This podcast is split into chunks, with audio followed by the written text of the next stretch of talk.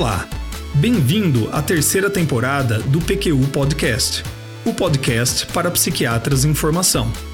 Aqui é evidência com opinião. Eu sou Vinícius Guapo e é uma satisfação tê-lo como ouvinte. É com muita satisfação que recebemos aqui no estúdio o professor Marco Antônio Alves Brasil, com quem conversaremos sobre temas que lhe são caros e que acreditamos serão interessantes para o nosso público de psiquiatras em formação. Então, Marco Antônio, tudo bem? Obrigado por ter aceito o nosso convite. Está preparado? Claro, é um prazer estar com vocês. Muito obrigado pelo convite. Nós é que estamos honrados com a sua presença aqui. Mas antes de continuar, Vinícius, eu vou apresentar sucintamente o currículo do nosso, do nosso convidado aqui, o professor Marco Antônio Brasil. Ele graduou-se em medicina na UERJ em 1973. Fez mestrado e doutorado na UFRJ e atualmente é professor associado, chefe do Departamento de Psiquiatria e de Medicina Legal da Faculdade de Medicina da UFRJ e ex-presidente da ABP. Tem mais de 30 artigos publicados em periódicos nacionais e internacionais, escreveu diversos capítulos de livros, eu contei 18, e é coautor de quatro livros. É um grande defensor do modelo de enfermaria de psiquiatria em hospital geral como serviço substitutivo de hospitais psiquiátricos. E gosta dessa interface de filosofia e psiquiatria, e é um grande psicofarmacologista clínico e psicoterapeuta, uma formação hoje em dia não muito frequente um grande e generoso amigo, de longa data, a ponto de eu tê-lo como um irmão mais velho. Algo a acrescentar, Marco Antônio? Bem, é, eu fiz minha formação psicanalítica no início da minha formação. Assim que me formei, eu fui para a Sociedade de Psicanálise do Rio de Janeiro, onde fiz minha formação é, psicanalítica ao longo de seis anos. É, após isso, eu continuei ah, dentro da psiquiatria, fazendo o meu mestrado e doutorado, e essa experiência com a psicanálise é, seguramente me deu condições é, melhores para lidar com os meus pacientes, sobretudo no manejo da relação médico-paciente. Perfeito. Marco Antônio, dando um passo para trás aí nessa sua história, você podia nos contar um pouco como que se deu a escolha da medicina e então da psiquiatria? Bem, a, a minha história com a medicina começa muito cedo. Basta dizer que eu nasci na minha casa tendo meu parto feito por meu avô e meu pai. A partir daí, eu sempre convivi com a medicina porque na residência de meu avô ele recebia frequentemente pacientes que iriam a, que iam ali se consultar e nesse espaço posteriormente logo depois meu pai também teve o seu consultório então a proximidade da medicina era muito grande porque eu morava ao lado do consultório do meu pai né? e e com isso eu pude bem cedo, vivenciar as situações né, que meu pai enfrentava, a frequência, meu avô antes, né, com situações interessantes que eu via nos seus pacientes. Isso eu acredito que teve uma, um peso sobre o meu interesse pela medicina. É, em relação à psiquiatria, ela também começou muito cedo, porque eu desde pequeno já frequentava o hospital psiquiátrico onde meu pai era o diretor. É, fazendo um parênteses, eu gostaria de dizer aqui do quanto é, meu pai foi um modelo né, um, importante para a minha vida. Né? Meu pai foi o primeiro psiquiatra de toda a região centro-oeste do Brasil. Ele foi mandado para Goiás pelo professor Adalto Botelho para criar um hospital psiquiátrico na região. E esse hospital recebia pacientes de, uma, de longas distâncias, né? de Mato Grosso, da Bahia, de Minas Gerais, além dos, do estado de Goiás. Então, meu pai foi um pioneiro na psiquiatria nessa região. E eu acompanhei meu pai muito cedo no seu trabalho é, no Hospital Psiquiátrico que recebeu o nome do professor Adalto Botelho. Então, essa experiência, portanto, começa muito cedo. Né? Eu ainda dando os meus primeiros passos, já andava nos corredores de um hospital psiquiátrico. Então você, Marco Antônio, você é, é uma testemunha viva de como importante a criação de um sistema de acolhimento e tratamento de doentes mentais numa região carente. E depois você também deve ter visto, não sei se já na época do seu pai ou posteriormente, o quanto esse sistema degringolou. Você, te, você tem eh, essa mesma noção que eu, não? Sem dúvida. Eu pude ver né, a criação de um hospital psiquiátrico em Goiás, quando meu pai chegou, que foi a retirada de doentes mentais é, de um local onde eles viviam em celas, recebiam alimentação por baixo da porta, eram celas fechadas, em que eram tratados quase que como animais. É, com a abertura desse hospital psiquiátrico, esses pacientes puderam ter liberdade de andar. Esse hospital, na realidade, era um, era um hospital colônia, onde eles produziam, eram muitos pacientes que iam para lá, eram camponeses, né, pessoas que trabalhavam no campo, é, e, e ali desenvolviam atividades como plantação de frutas e é, arroz, a, o hospital chegou a um ponto que praticamente era autossustentável em termos de alimentação. Né? Tinha carne, era carne de porco, existia criação de porcos no hospital, se, cria, se produzia arroz, feijão, é, frutas, legumes, tudo era produzido nesse hospital. E os pacientes tinham uma liberdade muito grande dentro desse hospital. À medida que é, a carência de outros recursos psiquiátricos, né? não havia outro local para acolher os pacientes com transtornos psiquiátricos, é, esse hospital foi se inchando. E aí criou o grande problema desses hospitais é, psiquiátricos. A superpopulação e, com isso, o comprometimento da qualidade de atendimento. Mas, sem dúvida, a criação desses hospitais, o início da criação, foi no sentido de melhorar e melhoraram muito a qualidade de atendimento dos pacientes, que na praticamente eles não tinham até então no estado de Goiás e em toda a região à volta. É, olha, é muito importante esse seu depoimento, porque as pessoas não têm essa memória de longo prazo de ver como é que era ruim antes de ter o hospital. E é exatamente o que você falou. A, a coisa aí degringolou pela superlotação que veio acompanhada de queda da qualidade. É, você é um batalhador incansável pela enfermaria de psiquiatria em hospital geral. Você estudou muito esse assunto, você divulgou o conceito, você o defende com unhas e dentes, e você montou a enfermaria no Hospital Clementino Fraga Filho, que está em funcionamento já há oito anos. Conte pra gente, Marco Antônio, como é que, se, como é que você realizou em você, como é que você se deu conta de que esse modelo de assistência seria uh, valeria a pena lutar por ele? Bem, eu acho que esse interesse meu pela enfermaria psiquiátrica em hospital geral foi inicialmente uma maneira que eu encontrei de conciliar o meu interesse da psiquiatria com a clínica médica. Porque ao iniciar meu curso médico, eu tive um grande interesse por estudar clínica médica. Mas já havia uma disposição minha, né, sobretudo com o um modelo né, que tinha meu pai, psiquiatra, de fazer psiquiatria.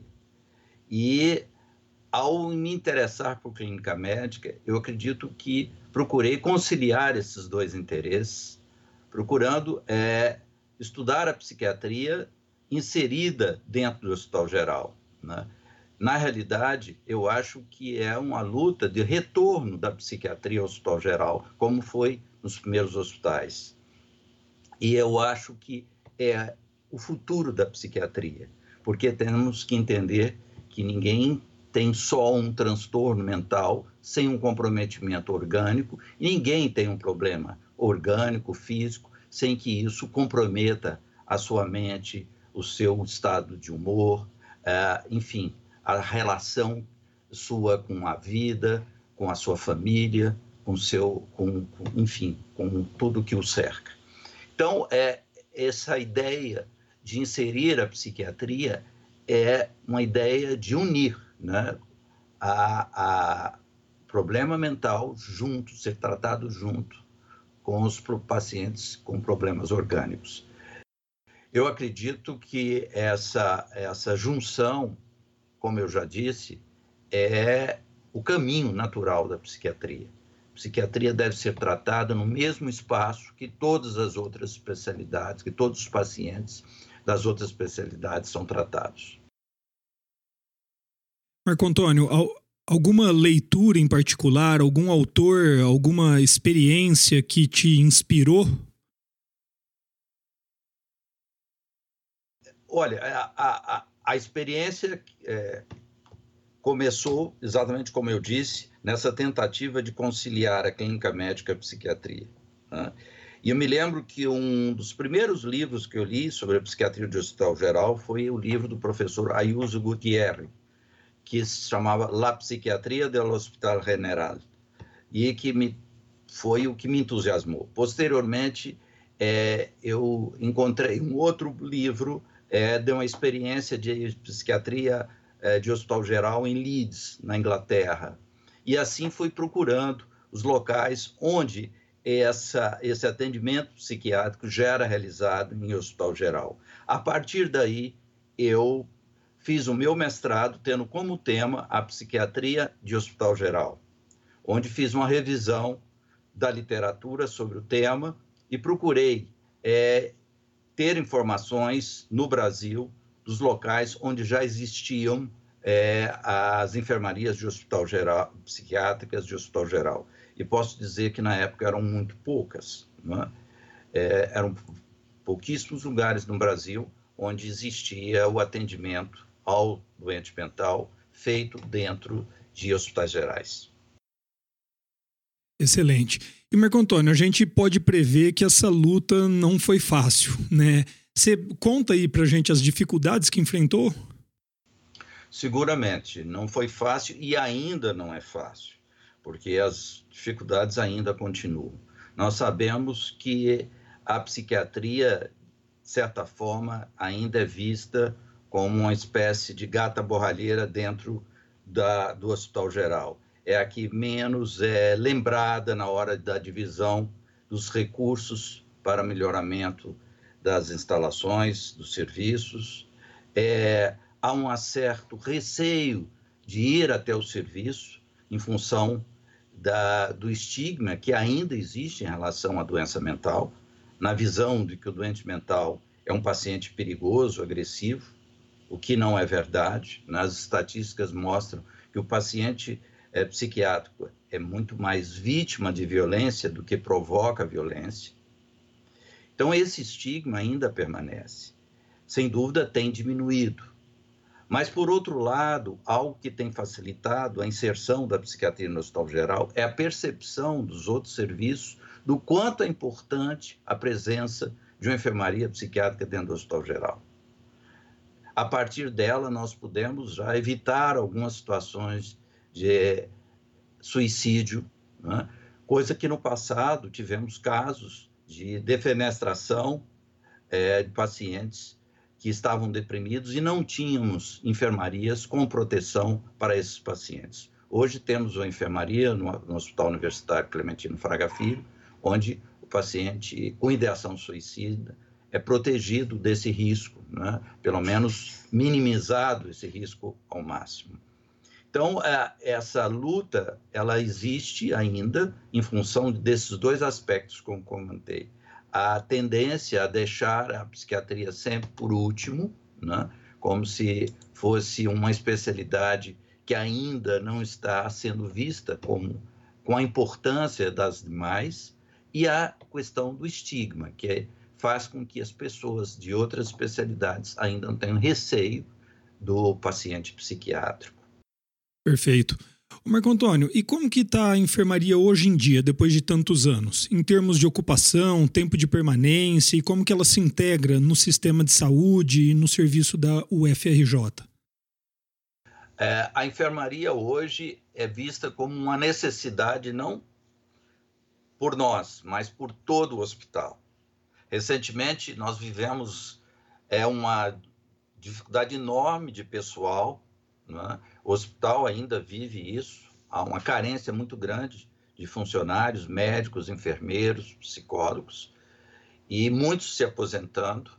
Então, há, houve um comentário no hospital que se a enfermaria psiquiátrica fechasse, seria uma tragédia para o hospital. Isso dito por uma pessoa que não pertence à enfermaria. Ou seja, a necessidade hoje de uma enfermaria psiquiátrica dentro do Hospital Clementino Fraga Filho é visto como fundamental.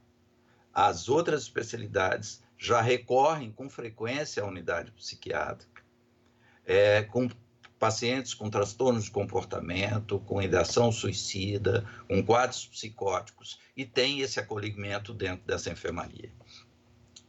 É importante dizer que a enfermaria vive hoje sempre cheia, porque à medida que você abre uma oportunidade de acolhimento de pacientes psiquiátricos dentro do hospital geral, isso rapidamente passa a ser visto com uma, uma um, um espaço né, muito uh, importante para o recebimento de pessoas, inclusive de outros hospitais. Nós atendemos pacientes vindos do Instituto de Psiquiatria, que pertence à Universidade Federal do Rio de Janeiro, com intercorrências clínicas, assim como de outros hospitais que não têm nenhum recurso para lidar com pacientes psiquiátricos com intercorrência clínica. Esse é um dos grandes problemas, não só aqui no Rio de Janeiro, mas em todas as cidades brasileiras, é de atender pacientes psiquiátricos com intercorrência clínica. Dificilmente um paciente psiquiátrico que tenha um problema é, orgânico, uma úlcera perfurada, uma pneumonia, ele vai ter muita dificuldade é, de ser recebido por um hospital geral que não tem uma enfermaria psiquiátrica. E como sabemos, a maioria dos hospitais gerais não tem. Grande verdade, isso é uma triste verdade.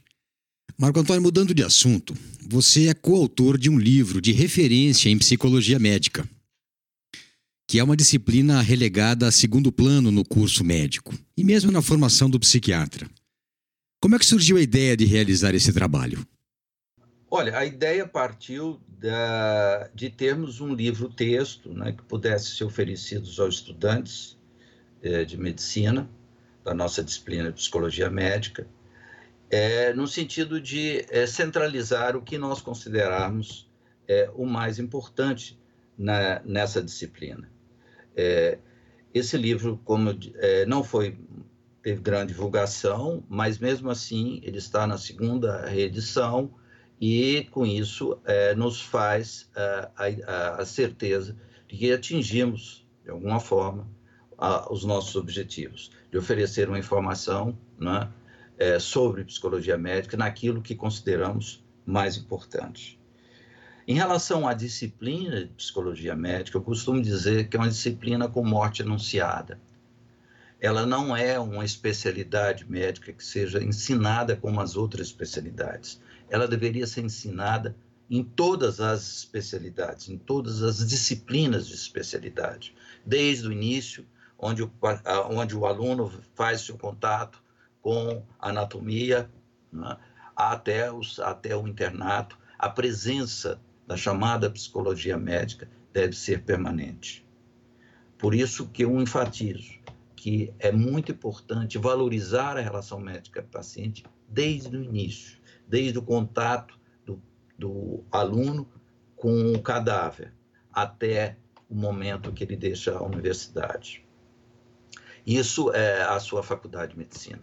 É importante que ele aprenda né, a, a, que a valorização dessa relação é fundamental para o sucesso da sua prática. Sem ela, dificilmente ele vai ser um profissional de sucesso e dificilmente vai conseguir uma boa adesão ao tratamento por parte de seus pacientes.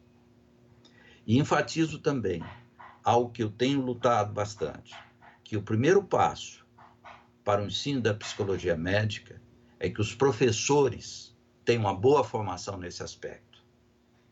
Como Albert Schweitzer disse, o exemplo não é uma forma de educar, é a única forma. Ou seja, o médico tem que ensinar a partir do exemplo que ele dá aos seus alunos, o quanto ele valoriza o seu paciente, ou ele mostra na prática a seus alunos o quanto é importante a valorização desse aspecto. É, e eu aproveito, aproveitamos aqui, né, Vinícius, para fazer então uma divulgação, porque eu particularmente li o livro, recomendo aos ouvintes.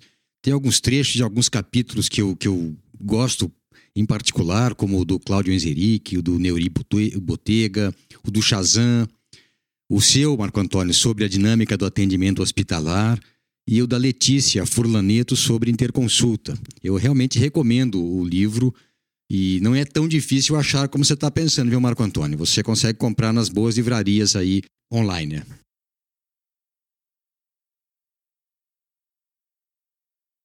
Marco Antônio, na sua percepção, de maneira geral, como que anda a relação médico-paciente dos psiquiatras? É, é, muito comum ouvirmos queixas né, dos pacientes sobre atendimento, que, que as consultas são curtas, que os colegas nem escutam o que eles falam, que prescrevem sem dar muita explicação. Veja, nós vivemos uma era, uma era é, em que você tem cada vez mais facilitada a comunicação e temos cada vez mais dificuldade de nos comunicarmos essa era né, da informática, em que você tem um acesso muito grande às informações e, no entanto, carecemos de tempo para nos comunicarmos de uma forma mais pessoal, é, em que podemos é, termos controle do nosso tempo. Né?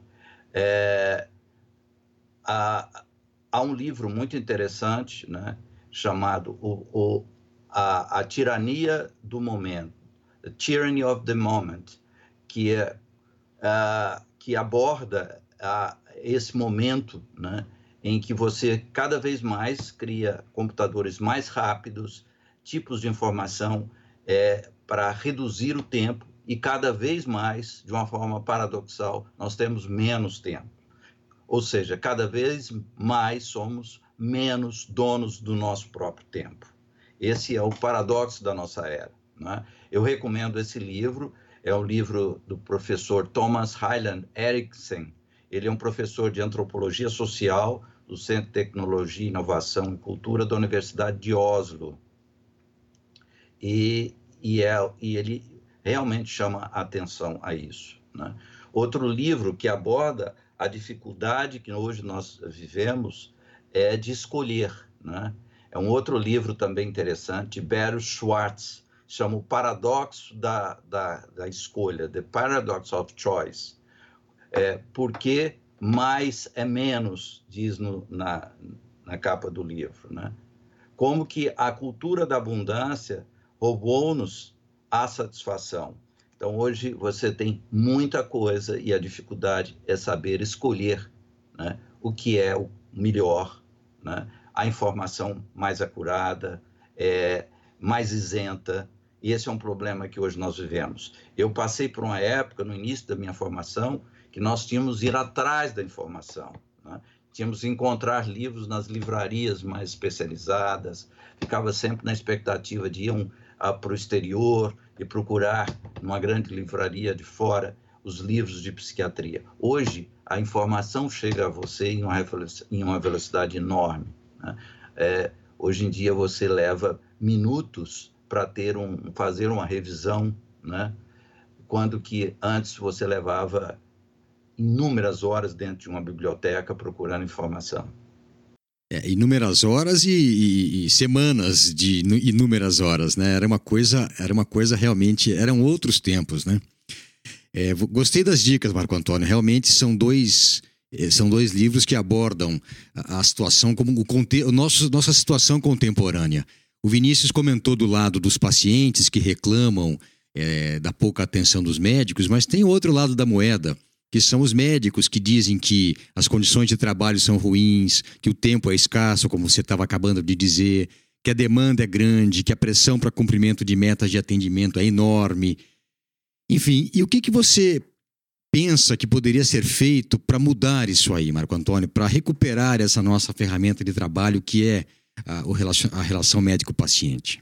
Como cativar o interesse dos jovens médicos pelo tema?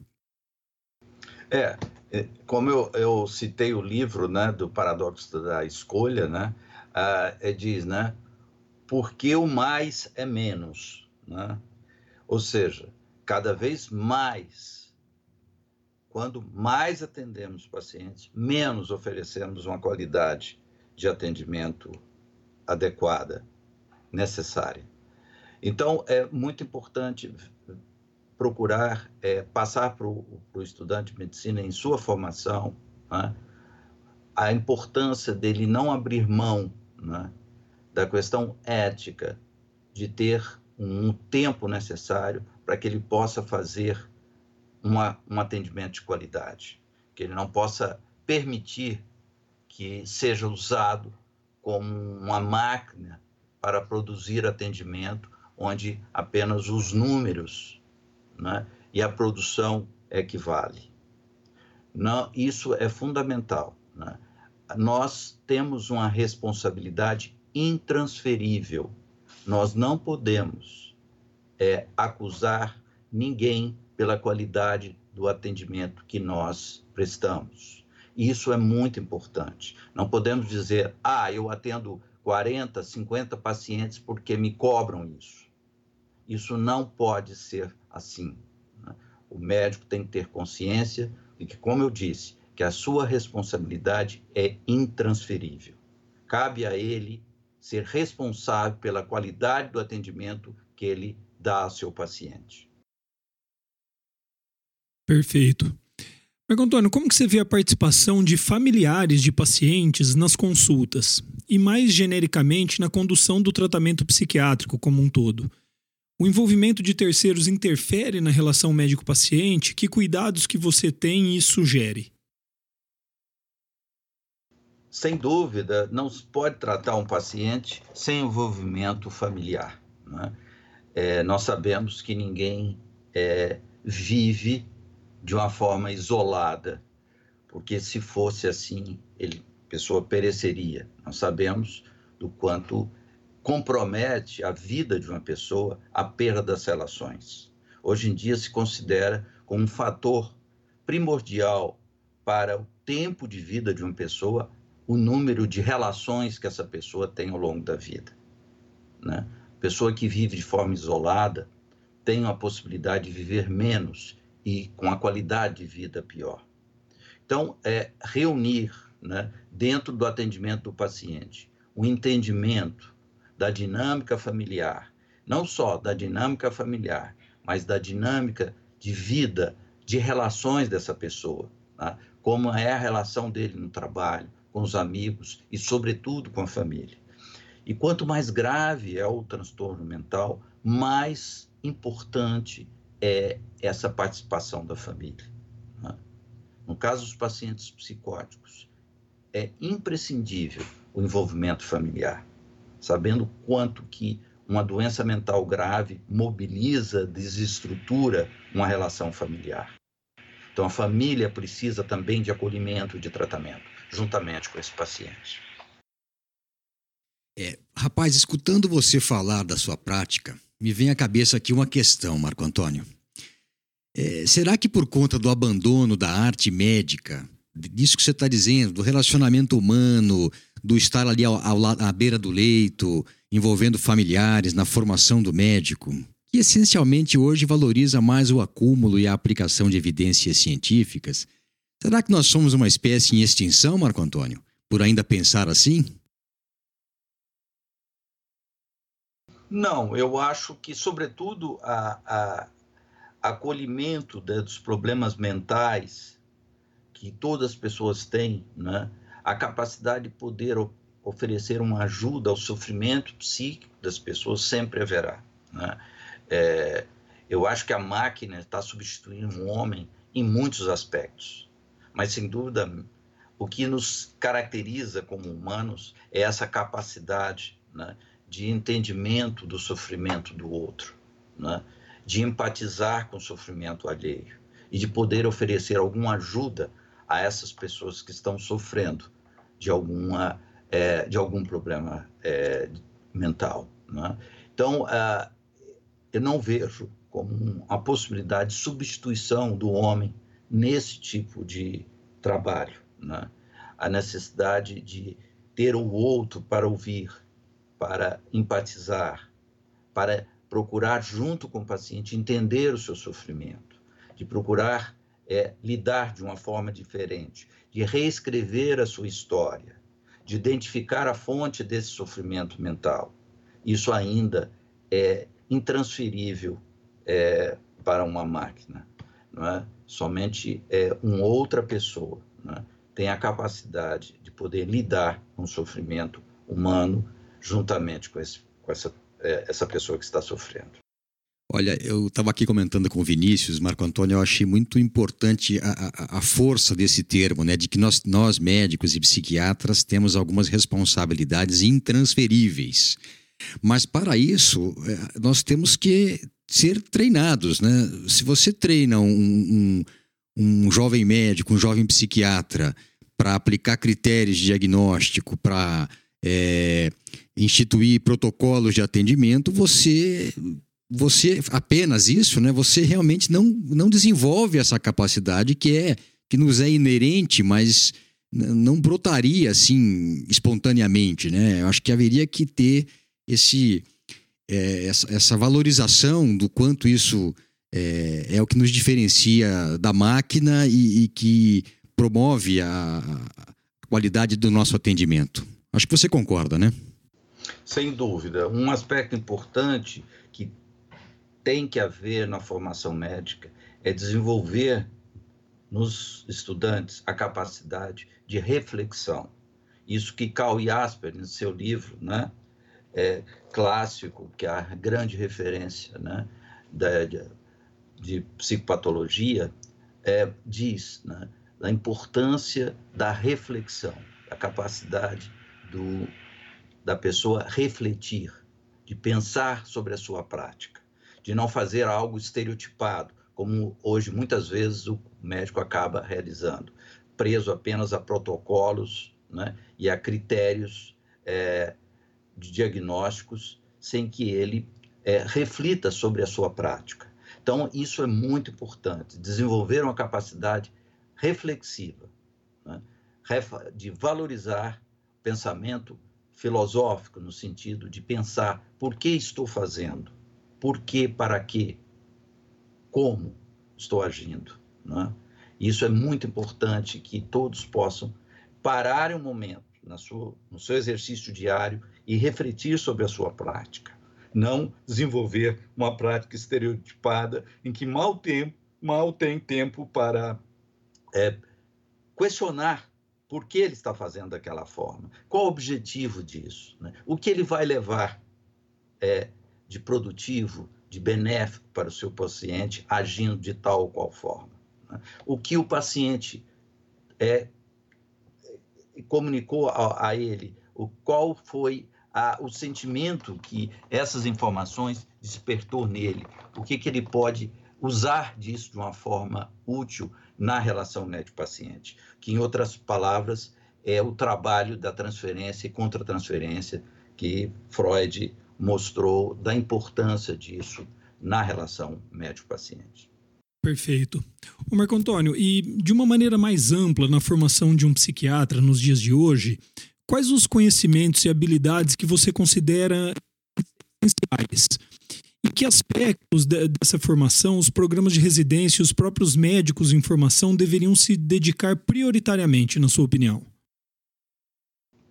Eu costumo dizer para meus alunos graduação e os residentes, que se nós tivermos que resumir em duas palavras o que é de mais importante na prática da medicina, essas palavras seriam ética e humildade. Sem ética e sem humildade, ninguém poderá ser um médico digno desse nome. E é em torno dessas duas palavras que a formação tem que ser feita. O professor tem que ser um modelo né, em que essas duas palavras sejam sempre, sempre é, atendidas, que sejam um modelo de ética e de humildade. Porque nós sabemos que o exemplo é tudo na formação das pessoas. Ô, Marco Antônio, aproveita e explica para os nossos ouvintes eh, um pouco melhor o que, que, o que, que é essa ética, o que, que é essa humildade que o médico deve buscar. talvez a forma mais simples de falar sobre ética. É claro que é toda uma discussão muito complexa, filosófica em termos desse esse termo, né? A questão da ética, da moral. Mas em termos objetivos, nós poderíamos resumir nas seguintes palavras: não faça ao outro aquilo que não gostaria que fizesse a si próprio. É isso que nós temos que sempre pensar quando estamos diante, de um paciente. Né? E a humildade é saber né, que sempre podemos errar, mas ao mesmo tempo estamos preparados para ter a humildade de aprender com esse erro. Aquele que acha que já sabe tudo, né, que não tem mais é, chance de errar, ele nunca mais vai aprender. Né? Então, a humildade é o moto fundamental do aprendizado. Nós aprendemos com os erros. Os acertos apenas confirmam aquilo que já sabemos. É, muito, muito boas essas, essas explicações, Marco Antônio. Veja, sem querer abusar de você, eu gostaria que você comentasse um pouco a sobre a sua percepção da influência da indústria farmacêutica na formação dos psiquiatras e na prática psiquiátrica atual. Eu acredito que isso acabe impactando é, em tudo que nós estamos falando aqui.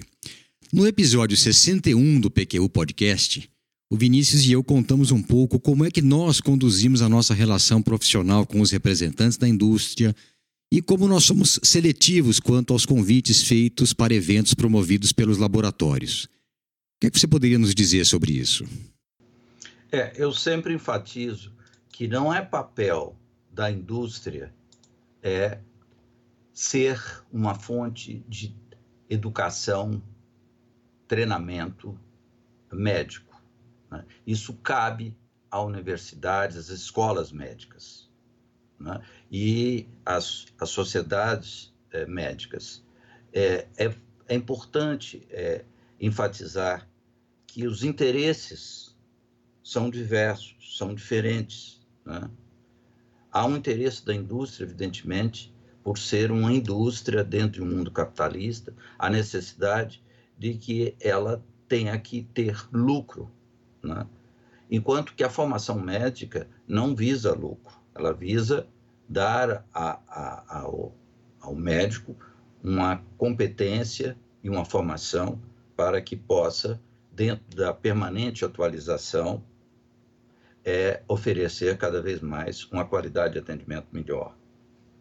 Eu acho que são situações, né, funções diferentes. A indústria tem o mérito de procurar inovar, criar novos produtos que seguramente tem ajudado em muito né, a, a psiquiatria. Nós não podemos esquecer que a psiquiatria começa realmente, em termos de uma atuação eficaz, de qualidade, à medida que surgiram os psicofármacos. Mas não podemos também achar que tratamento em psiquiatria é prescrever medicamento. Eles têm uma participação importante, sobretudo nos quadros mais graves, nos quadros psicóticos. Né?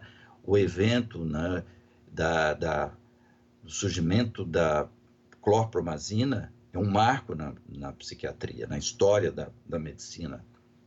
Mas isso não significa que vamos resolver todos os problemas mentais com medicamento.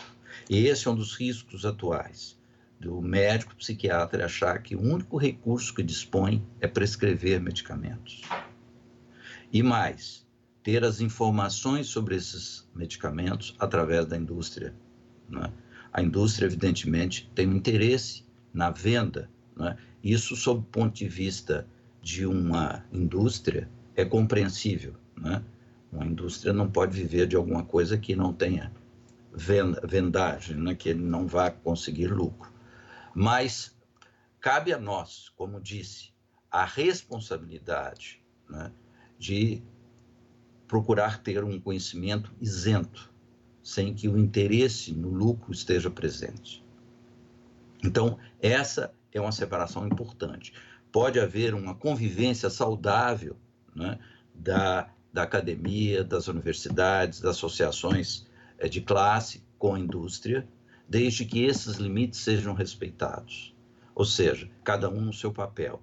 O papel da indústria não é treinar, educar o médico. Ela tem aí um conflito de interesse claro quando está informando ao médico. Então, cabe a nós, professores, né, as universidades, as escolas médicas, essa responsabilidade. Perfeito, Marco Antônio. Mais uma vez, muito obrigado por ter aceito nosso convite e pela força que tem dado ao PQU Podcast. Eu não tinha dúvida que uma entrevista com você seria agradável e informativa, mas saiu melhor do que encomenda. Você queria complementar alguma coisa, Marco Antônio? Olha, o que eu gostaria, em primeiro lugar, é saudá-los por essa iniciativa que cada vez mais tem atraído jovens médicos. Os meus residentes são assíduos né, ouvintes do seu podcast, né? e assim como de outros locais. É, eu acho que é uma iniciativa extremamente louvável e que vocês merecem meu, os meus parabéns é, e, e têm o meu incentivo para continuarem é, oferecendo uma informação de qualidade e com isenção. Né? Esse é o grande mérito desse projeto. Né? É, vejo é, também é, a importância que vocês estão passando né? É, de como é uma boa prática médica. Né? Boa prática médica é, sobretudo, a partir de uma boa relação médico-paciente. Né? que é a fonte inicial. Sem isso, nada mais é, se faz.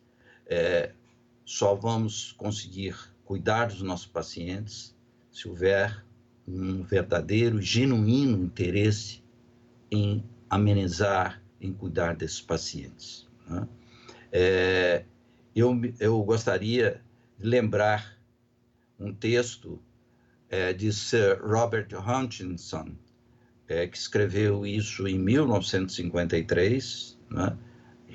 já ele foi um clínico escocês que foi um dos clínicos mais importantes do Reino Unido na, na primeira década do século passado, em que ele diz o seguinte, se me permitem ler, da relutância de deixar as coisas como estão, do excessivo zelo pelo que é novo e o desprezo por aquilo que é antigo, da preocupação de valorizar o conhecimento mais que a sabedoria, a técnica mais do que a arte e a esperteza mais que o senso comum, do hábito de tratar paciente como casos e da conduta terapêutica que é mais penosa do que a própria doença, Deus nos proteja.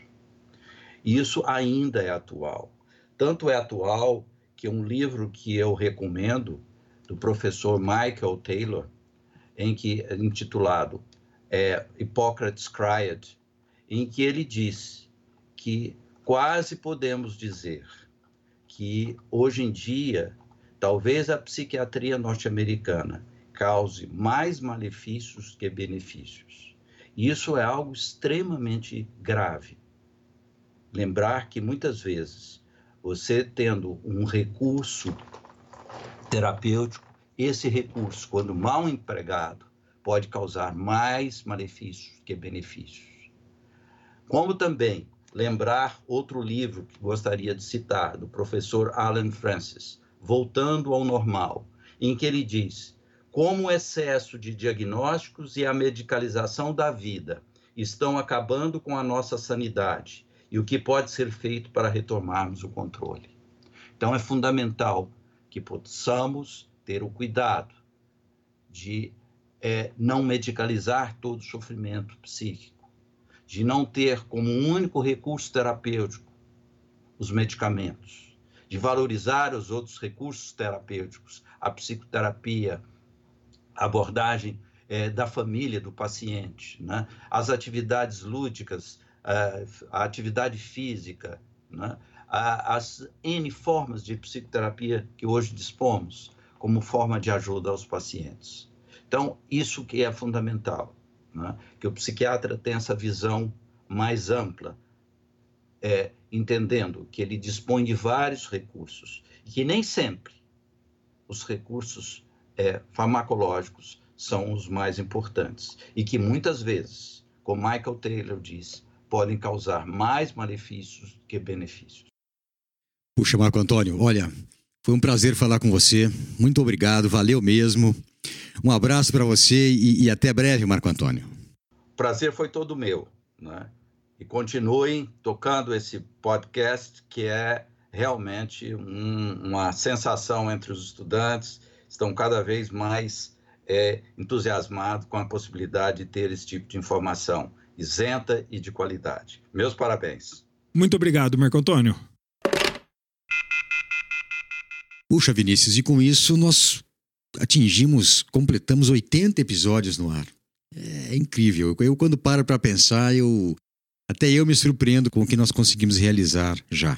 É isso mesmo, Luiz Alberto, é muita coisa. E com isso a gente termina a terceira temporada do PQ Podcast. Queria agradecer aos ouvintes por nos acompanhar por mais essa temporada, o Breno da Vira Disco, a Carolina, o Jefferson, a Isadora, a Flávia e toda a equipe da Predicado Comunicação. Tem sido um prazer trabalhar com todos vocês nesse projeto, no PQ Podcast. Muito obrigado a todos. E você, ouvinte, agora eu e o Luiz Alberto teremos aí um mês de férias, de recesso. Dia 31 de julho estaremos de volta com a quarta temporada do PQ Podcast. Aguardem novidades. Até lá, então. Acesse nossa página no Facebook. Você vai ficar por dentro de tudo o que acontece no PQU Podcast.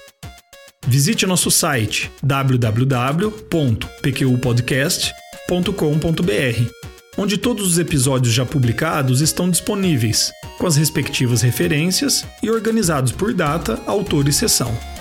O PQ Podcast agradece sua atenção.